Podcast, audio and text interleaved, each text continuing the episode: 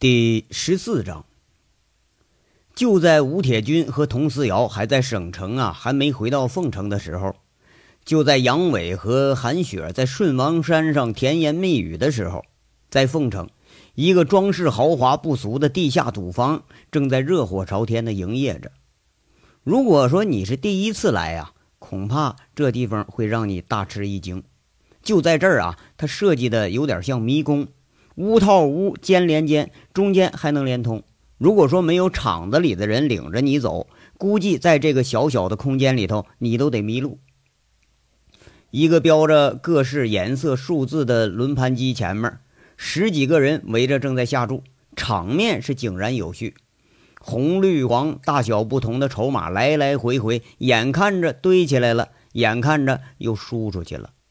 这样的大型轮盘在这儿就有三个。一台装饰考究的赌桌铺着绿绒布，布上标着“庄闲”的标识。一个打着领结的荷官正在发牌，桌前面围了男男女女啊七八个人正在下注，嘴里喊着“庄庄庄，闲闲闲”。那筹码呢，在庄闲之间被挑杆推来划去。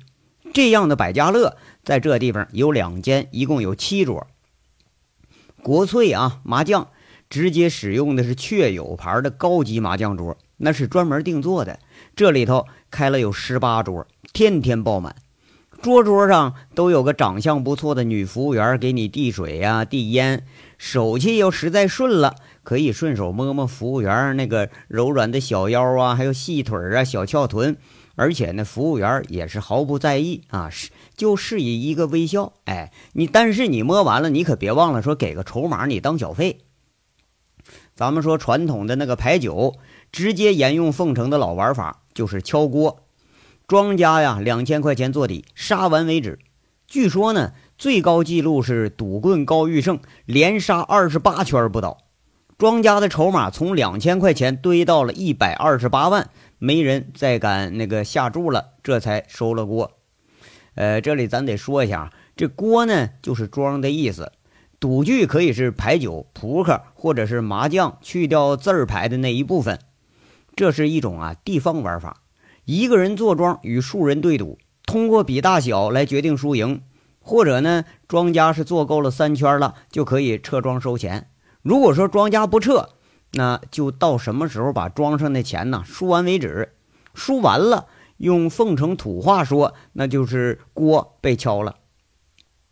凤城的这个地方玩法啊，什么三张扑克玩爬三，是吧？类似于炸金花，在这里随时随地可以就开场。据说最热闹的时候，十二个人围了一圈赌一副扑克，光每把那个底钱就一千二百块钱。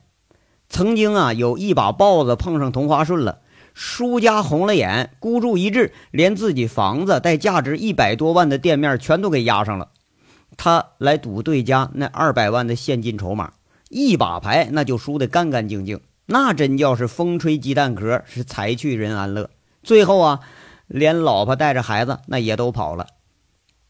吹球机这玩意儿呢，就像是福利彩票开奖那玩意儿，这地方有十台。那个老虎机是简化版的，就跟小床头柜一样，沿着墙角在这摆着，每个房间里啊都有。这个数还真不好估计，哎，总有那么三三两两的人呢，换了筹码就往里边扔。基本上啊，市面上流行的赌法，在这儿你都有找到那个同号的人，咱们一起一觉输赢。基本上啊，市面上听说过的赌具，你在这里都能玩得上。要说你渴了是吧？每个房间里头都有那个饮水机，吧台呢可以提供市面上常见的二十几种饮料。你要饿了，一个电话，你说你想吃什么？只要不是大餐，二十四小时能供应十几种饭菜。你要累了，没问题，有人啊领着你到休息间，那电视、空调全有，免费的。贵宾间呢，咱还能泡个热水澡。那你要是说泡澡还要嫌不舒服，行，你再打电话给你叫俩美女来到这儿来伺候你来。你在这场子上要想捣乱，那不行。那各个房间呢，都是值班的服务生打扮的那个打手，一个呼哨能叫来二三十人，直接给你打懵了，拽出去。至于说拽哪儿去了，那就不好说了。第二天十有八九是在哪个垃圾堆里头你躺着呢？厂子里头你要想出老千儿，那也没门儿。间间房里都有那个摄像监控，要发现你偷牌换牌啊，俩人打配合等等这种出老千儿，轻则是揍你一顿罚点款，重则呢剁你手指头或者剁你手。那事实上啊，这个地方开业两年，只有过一次抓着老千了。据说呀，那人是一个流窜的高手，一只手瞬间可以藏四只麻将。不过呢，后来他也没法藏了。听说有人见过这人，他手没了。在这地方，你要说玩着玩着输光了，没事别怕啊。厂子里面看厂子的能给你个三五十块钱，让你打个车，顺便啊出去到地摊上，你还能吃顿饭。要是输光了不服气，你更不用怕。哎，要借钱没问题，你留下身份证、电话号码，不认识的呢借你三万以下，认识的十万都没问题。那有头有脸的，你要多少你说个数。要说赢够了，你想回家那也没问题，专车送你啊。不过这种人很少见。基本呐就没碰上过，就算是真赢了，你也没见谁他妈赢了钱能回家的。这地方啊，开了接近两年了都没查封。要说为啥呀？这工作做的那是极其细致，那都是熟人拉熟人，家家的底细那都摸得清楚的很。一举报哈，第二天就有人直接干你家去了。你更何况你举报的，恐怕直接就落到这厂子后台手里了。谁敢举报啊？啊？你要说查那更不行，查了多少次了，就这么隐秘的地方啊，还真就没被人查着过。那谁也想不到这地方会有一个大规模的赌场。要说这规模能有多大呢？哈，如果说告诉你这间地下赌场它有一千五百平米，你觉着吃惊不？啊，这地方在哪儿呢？如果说告诉你这间地下赌场就在市区里头，你信不信？如果说不信啊，顺着这个地下赌场你走一圈顺着门啊上了二十多级台阶以后，那就是一个三百平米的游戏厅，二层呢是洗脚城。乍一看这地方这个装饰和普通游戏厅它几乎没什么区别，看不到一台赌博机，一根根那柱子顶上还写着“严禁赌博”。哎，地下赌场这隔音效果非常好，出了台阶那个有一扇厚重的大铁门。那门一关，你就听不着任何声了。出了门，你回头一看，一个大大的标识“大众游戏厅”。哎，隔壁呢就是舞厅，二楼是洗脚城，周围呀乱乱哄哄的，这是闹市。背后就是全市最大的一个批发市场，外来人口啊在这儿聚集的很多。这啊就是天天有上千人在这出入，那都不稀奇。事实上啊。这个地下赌场的设计还不止于此，游戏厅的顶层鸽子屋里头常年有人看守，从这地方可以看到四个方向来的人和车。如果说万一有了特殊情况，可以第一时间通知地下赌场，这七个暗门可以在五分钟之内把所有人都给你疏散掉。疏散的人群呢，可以直接进入游戏厅、舞厅、洗脚城，或者，直接就走在大街上了。它不能引起任何人的怀疑。这回你相信了吧？这就是凤城第一赌棍高玉胜的最大的一个赌场，圈里人都知道这个赌场啊是在延庆路一带，但具体方位谁也说不清。这地方那是外来人口聚集地，可能啊连片警都说不清楚周围到底有多少人。就即使是赌客，如果说你就来过一次两次，你根本都不知道怎么进的场。那来的时间长的是老赌客，那人家也不带乱说的呀。这里呢，这个地下赌场、舞厅、洗脚城、游戏厅，连带着游戏厅后面那个大院那都是高玉胜的产业。原来呀，这地方是红星印刷厂的所在地，五年前被高玉胜以其他人的名义全都给买下来了，然后就开了这些生意。不过呢。就除了那个地下赌场啊，其他买卖都是赔钱买卖。即便是全都赔钱，这地下赌场每个月都会还给高玉胜带来上百万的收入，而且告诉你是纯收入。如果说这么说还不够的话啊，这个赌场放河呀、放高利贷呀，那给他带来的又是一笔不菲的收入。具体有多少呢？咱们不好说，这灰色收入他没法统计。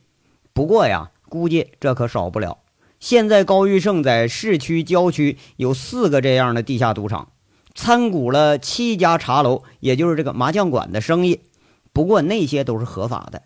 现在手下的啊，光收高利贷和这个赌场放河的人，那就得有个九十多人。哎，这还不算说外围人员。奉城好赌的都相信一句话：小赌是养家糊口，大赌他发家致富。不知道就是靠这个养家糊口的人有多少啊？不过说要说提起来发家致富的，那高玉胜就是第一个榜样。凤城赌徒的心目中，高玉胜绝对是第一偶像，带实力派的那种偶像人物。此时，高玉胜正躺在丽华天苑的 VIP 包间里头，享受着两个女按摩师的全身按摩。每周啊，他都会在这里进行两到三次按摩，每周呢还都是同样的按摩。特别是他那受过伤的那条腿呀，更需要这样的按摩。尽管这么按摩吧，他也不起什么大作用。那两个长相不错的女按摩师都是丽华的台柱子，以卖手艺为主。如果说真有足够的钱的话，那也不介意卖回身，是吧？那如果说是一个大佬级别的人物，那更不介意说卖一次或者好几次。那至于说大佬们的年纪和长相，那倒都不是问题，是吧？这职业道德的问题。不过奇怪的是，哈，两个按摩师从来都没见过高玉胜有这个春情勃发的迹象，或者有过性挑逗。那这就奇怪了。以女按摩师的经验，只要是个男人，哎，从十八的到八十的，和这两个长相不错的女人要是独处一室，那就算是你生理真有毛病，也会动手动脚的，乱抓乱摸，最起码也得是口头上占点便宜吧。不过呢。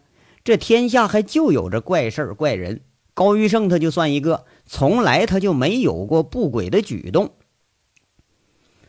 那么说这高玉胜啊，他真有毛病吗？那不能，是绝对不可能。老高啊，一双儿女，一个上中学，还有一个出国了，一个老婆，仨情人。道上传闻这个高玉胜啊，有三不沾，就什么意思呢？啊，一是小姐他不沾。从来没见说老高啊，他嫖过谁？三个相好的都是正经人家的，据说呀，有一个还是公务员呢。二呢是白面不沾，就是从来他不吸毒啊。三是黑事不沾，这老高向来啊就在幕后，手下的人是犯事儿无数，从来就没牵扯过他本人。而他本人呢，近十年基本就没有公开的场合上他露过面。甚至有人都以为啊，高玉胜都已经隐退了。这三不沾的高玉胜啊，他不是说因为品德有多高尚，而是因为他有更高的精神追求。这个世界上，他只喜欢一样东西，那就是赌。麻将机还没出世的时候，一个桌上那整桌的牌，高玉胜能给你记下来三家的。至于最后一家的，那是自己码出来的牌，根本都不用记。五十四张扑克牌啊！高玉胜虽然达不到那个来个天女散花，伸手抽出四条 A 那个水平，但你要说整个同花、整个豹子，这还都是个小儿科。那三十二张牌的牌九，那更不用说了，就跟自己手指头一样，要几得几。至于说玩骰子嘛，哈，只要动过点手脚，那也是要几得几。原来呀，高玉胜他就是老千出身。不过二十年前被人抓住出千，砍了两根手指头以后，这高玉胜就觉悟了。你当老千吧，只能骗个一家两家的，是不是？你要当就当庄。这十年前风生水起的高玉胜继小王爷之后，和陈大拿争夺那个原来的富达旅馆，被陈大拿缩倒着张东猛给砍伤了一条腿，他又觉悟了，说这个世界上啊，没有绝对的势力那是不行的。十年的隐忍不发，高玉胜不断蓄养着自己的势力，不断在一次次严打和查抄中顿悟。现在呢，有了雪藏着的势力啊，随时可以报着一箭之仇；有了坚实的后台，可以确保自己的自身安全。当然了啊，那更有了巨大的黑金支持来支持自己的事业。高玉胜隐忍的性格，把赌的水平提高到了极致，在凤城已经没有人敢跟高玉胜对赌了。这个老高啊，颇有些高处不胜寒的感觉，就经常邀约外地的一些赌客啊开盘豪赌。这潞州、云城，甚至省外啊，就都不乏有人过来赌两把来。经常啊，是到这儿了，连钱带车你都得留下。完了还得高玉胜啊掏路费打发他们回家。心理学上说呢，赌博是一种残忍的心理体验过程，这话是绝对的经典。如果说你体验过了一夜暴富，再到一无所有，再到富甲一方，再到一无所有，就这种残忍的心理体验，不是一般人能经受得起的。不过呢，如果说你真的经受过了，那你绝对就不是一般人了。高玉胜啊，他就是如此。他经历的是不止一回，赌了几十年，他的个人控那个克制能力是相当强。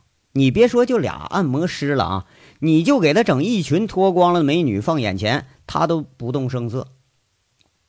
这赌啊，一到了最高境界，那就像老僧入定一般，眼观鼻，鼻观心，心里只有那个简单的花色和点数，绝对不会被其他外物所侵扰。高玉胜啊，基本上就达到了这种境界。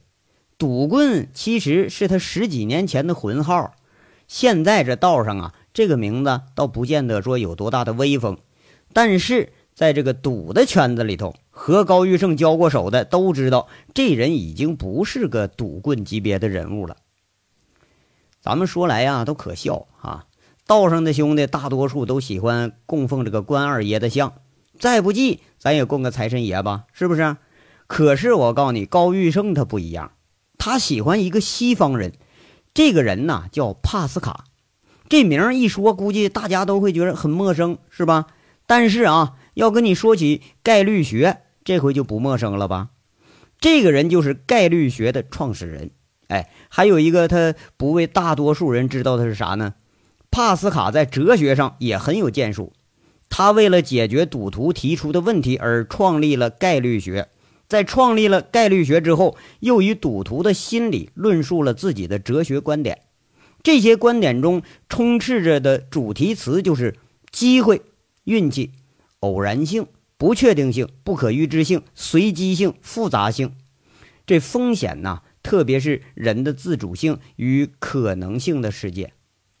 这个哲学一直被人们呐当做异端，不过到二十一世纪以后，这些主题词都成了很时尚的字眼了。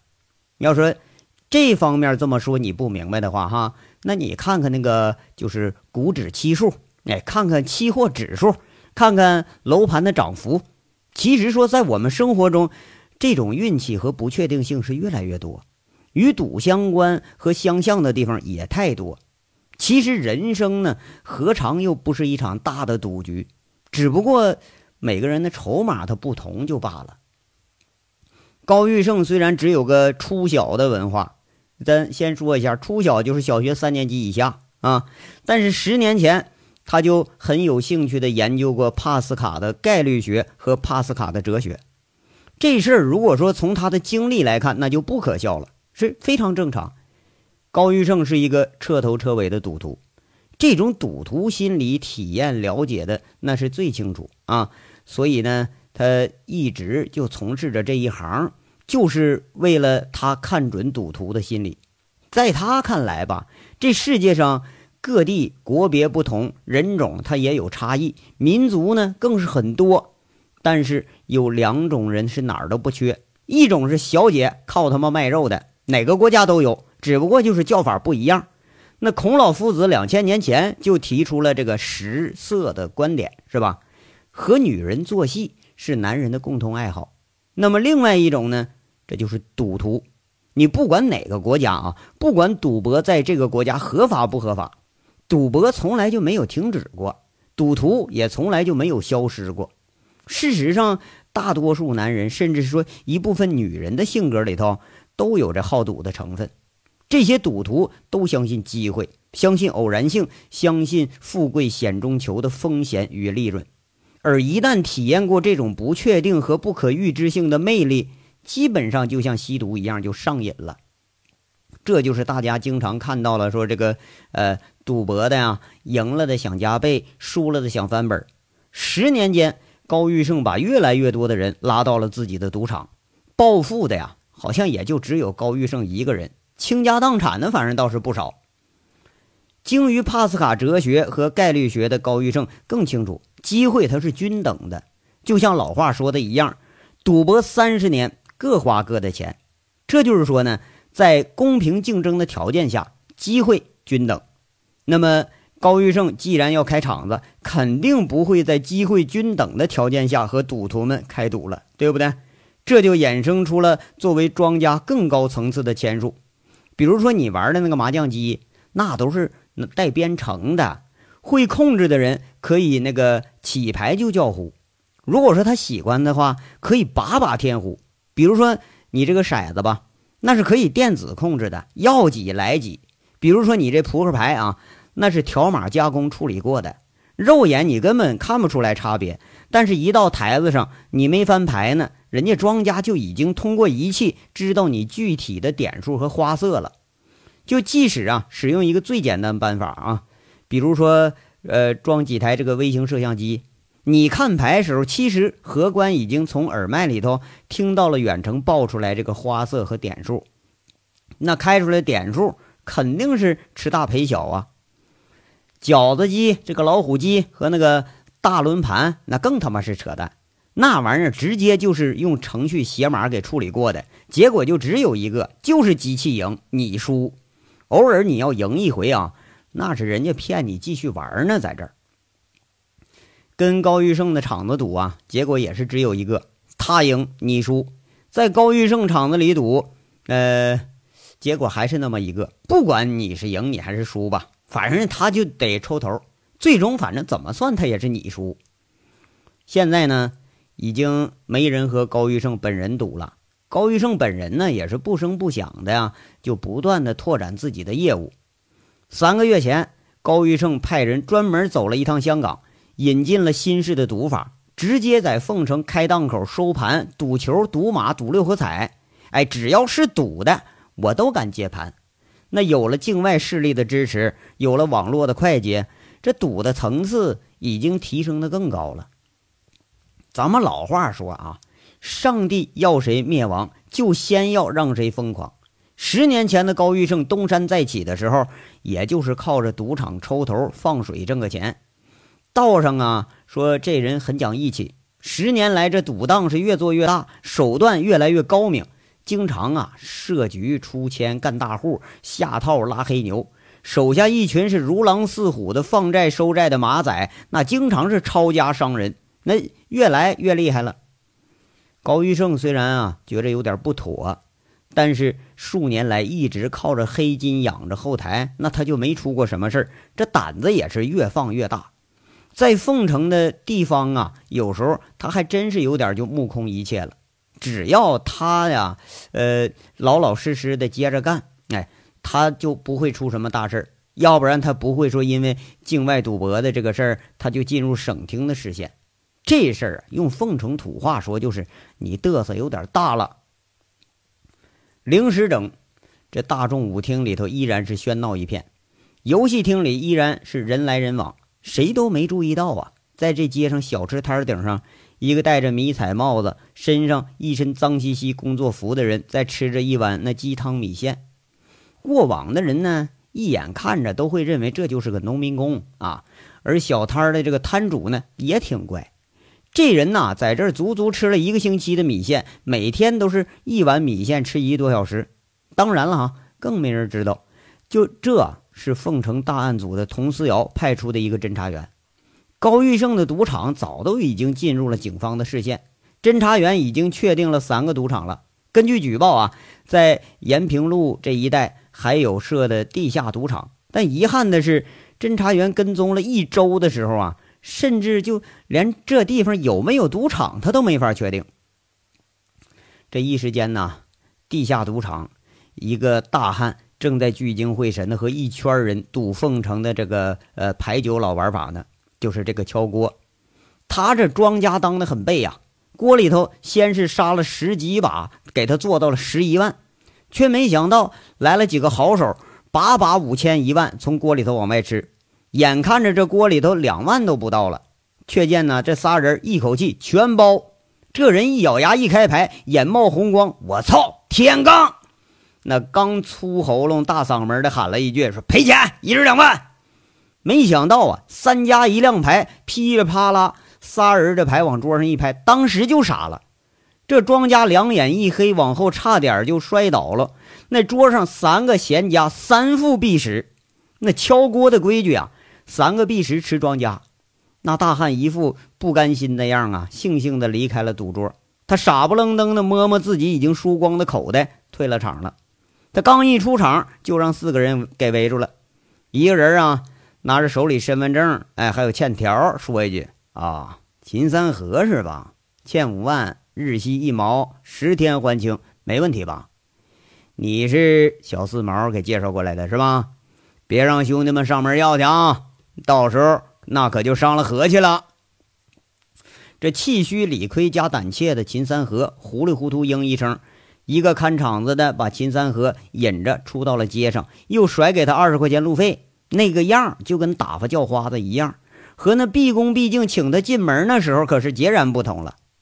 秦三河这会儿啊，他可真心虚了，这回可完了，把狼山回来腰里捆那九万块钱给输了不说，还他妈欠了五万的高利贷。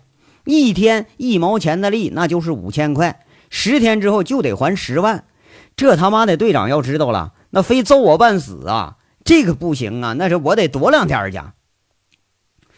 到了凌晨二时整，高玉胜的车缓缓地停在了西苑小区的院子里。拄着拐的高玉胜打发走了司机，自己上了三楼。一开灯，哎，卧室里头一位风韵犹存的半老徐娘，看样是根本没睡着。起身给高玉胜泡了杯茶，递了根烟。那茶呀是龙井，烟呢是盒装烟丝。高玉胜更喜欢用烟斗抽这种清香型的烟丝，这是很小的圈子里流行的一种啊手卷烟丝，英国产的，樱桃牌的，价格呢倒不说不是个天价吧，只不过是很绅士、很优雅，也很有品位。这是高玉生的最爱。这窗外呀。一百五十米处停着一辆普通的桑塔纳，车里头一个拿着红外线夜视望远镜的正在那儿看呢。旁边一人问：“哎，邢队，这高玉生到底几个老婆？”“三个，哎，不对，四个，好像是这个最老，估计啊这是原配。那这行动规律不好把握呀，这货经常换着大小老婆睡。明天同队回来了，咱咋汇报啊？那照实汇报呗。”这有什么难的？哟，你说这都发现四个老婆了，你敢保证他没藏着第五个、第六个？现在这有钱人呢，都这毛病，哎，就干不动，他也得花钱养活几个。那这倒是，你说这女的也他妈贱，咱们这种棒小伙子吧，没人搭理。嗨，你说这半拉老头子屁股后啊，拖着一串小老婆。那个住东城区那姓周的，那还是个石油公司的会计呢，长得贼漂亮。嘿，那以前是女的爱俏，现在是女的爱票，那是钞票的票，太正常了。哎，邢队，这高玉胜怎么着就跟赌博他也不沾边啊？这老家伙一天天就喝喝茶、打打麻将，在那个茶楼里，嗯，天天泡着，这是不是搞错了？侦查员有点怀疑了。这我也奇怪呢。回来了，见了同队再说吧。邢贵呀，也是觉着有哪儿不太对。半个小时以后，灯熄了，邢贵开着车悄悄地离开了小区。这章到这儿就说完了，下章稍后接着说。感谢大家的收听。